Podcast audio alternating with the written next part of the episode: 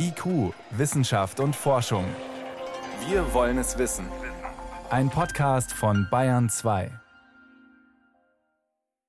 Das Thema Impfpflicht spaltet die Gemüter. Immer mehr Forscher sprechen sich dafür aus. Ende November erst die Nationale Akademie der Wissenschaften Leopoldina.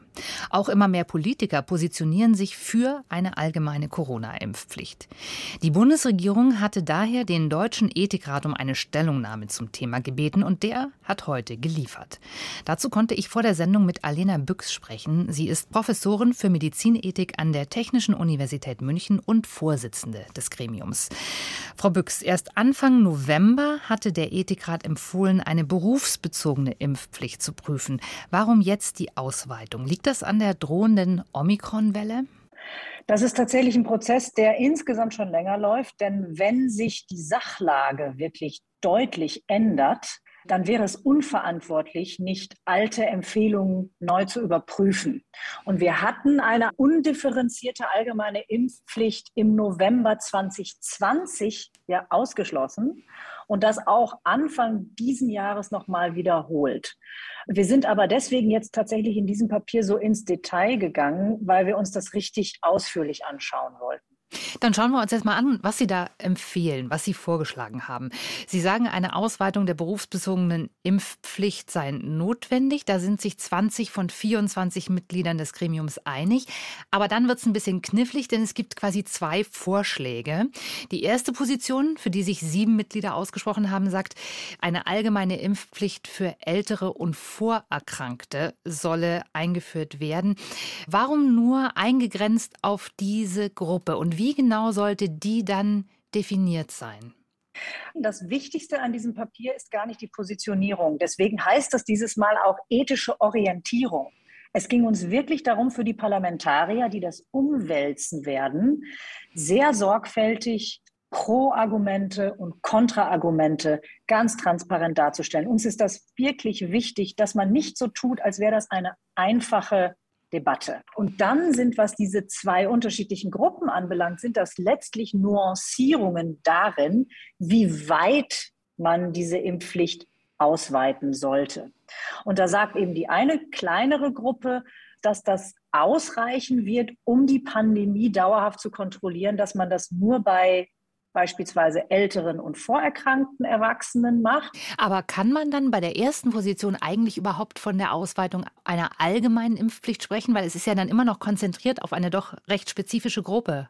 Äh, da steht auch im Papier tatsächlich wortwörtlich, die allgemeine Impfpflicht gibt es gar nicht. Also man muss immer fragen, auf wen soll die ausgedehnt werden. Und in diesem Fall haben die Kolleginnen und Kollegen gesagt, das sind schon weite Teile der Bevölkerung, also geht ganz klar in Richtung Allgemeinheit, also große Gruppen.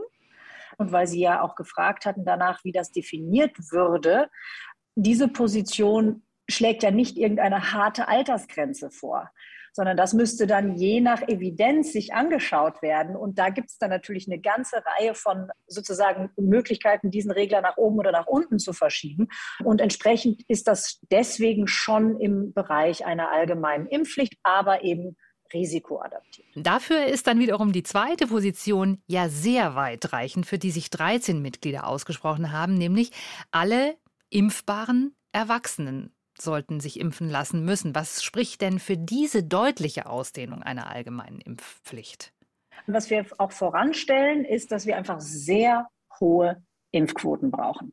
Und diese Gruppe sagt, es reicht nicht nur, in Anführungszeichen nur, die älteren und vorerkrankten Menschen da zu verpflichten. Es wäre auch sehr schwierig, gerade diese Grenzen zu ziehen, wen man dann da noch mit einbezieht und wen nicht.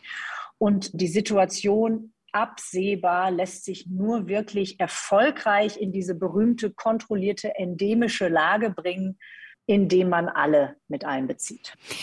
Was Sie flankierend auch noch verlangen, ist äh, natürlich eine gute Impfinfrastruktur, genügend Impfstoff, das ist klar, aber auch ein Impfregister, was ja auch seit langer Zeit schon gefordert wird. Wie sollte das ausgestaltet sein und was versprechen und erwarten Sie sich davon?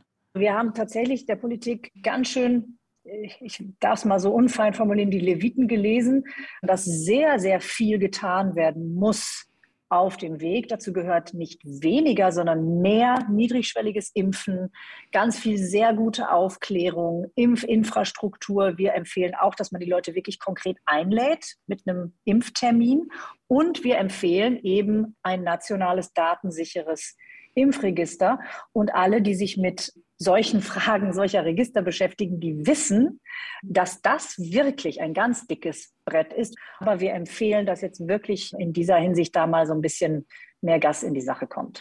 Weil Sie es angesprochen haben, das niederschwellige Angebot beziehungsweise sogar das Einladen von Impfverpflichteten bis hin zu einem personalisierten Termin. Dahinter steht ja die Idee, dass quasi das Nichtimpfen mindestens so kompliziert sein sollte wie aktuell äh, das Impfen. Müsste das aus Ihrer Sicht dann auch sanktioniert werden? Also sprich, wenn ich zu einem Termin eingeladen bin, ich nehme den nicht wahr, habe ich dann Konsequenzen zu befürchten?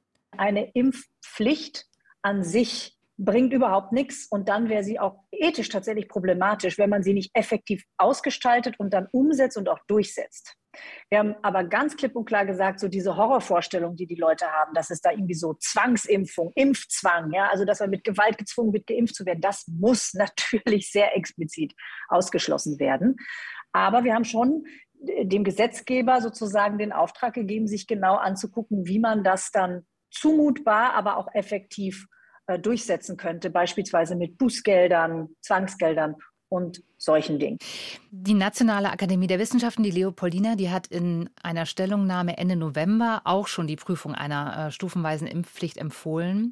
Und damals sagte uns eine Kollegin aus ihrem Bereich, aus der Medizinethik hier im Interview, wir sind mit unseren Argumenten am Ende.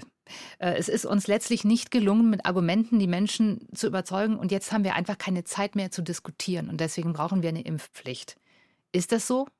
Zur Wahrheit gehört einfach, dass wir nicht nur neue Varianten haben, die sehr viel höhere Impfquoten erfordern, sondern dass wir auch die Grenzen der freiwilligen Impfbereitschaft kennengelernt haben. Das spreche ich auch für mich ganz offen, aber auch fürs ganze Gremium, dass wir nicht erwartet haben, also dass sich doch so viele Menschen nicht impfen würden. Und ich würde nicht sagen, dass wir mit den Argumenten am Ende sind.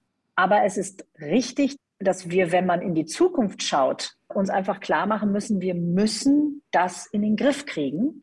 Wir haben auch ganz klar gesagt, unsere Empfehlungen sind revisionsoffen. Das ist auf dem jetzigen Kenntnisstand. Das muss dann immer wieder neu angeguckt werden.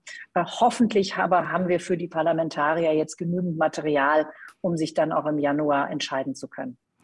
Warum eine Ausweitung der Impfpflicht gerechtfertigt ist, erklärte die Medizinethikerin Professor Alena Büchs von der Technischen Universität in München. Sie ist Vorsitzende des Deutschen Ethikrates. Frau Büchs, ich danke Ihnen herzlich für das Gespräch und für Ihre Zeit. Sehr gern, vielen Dank.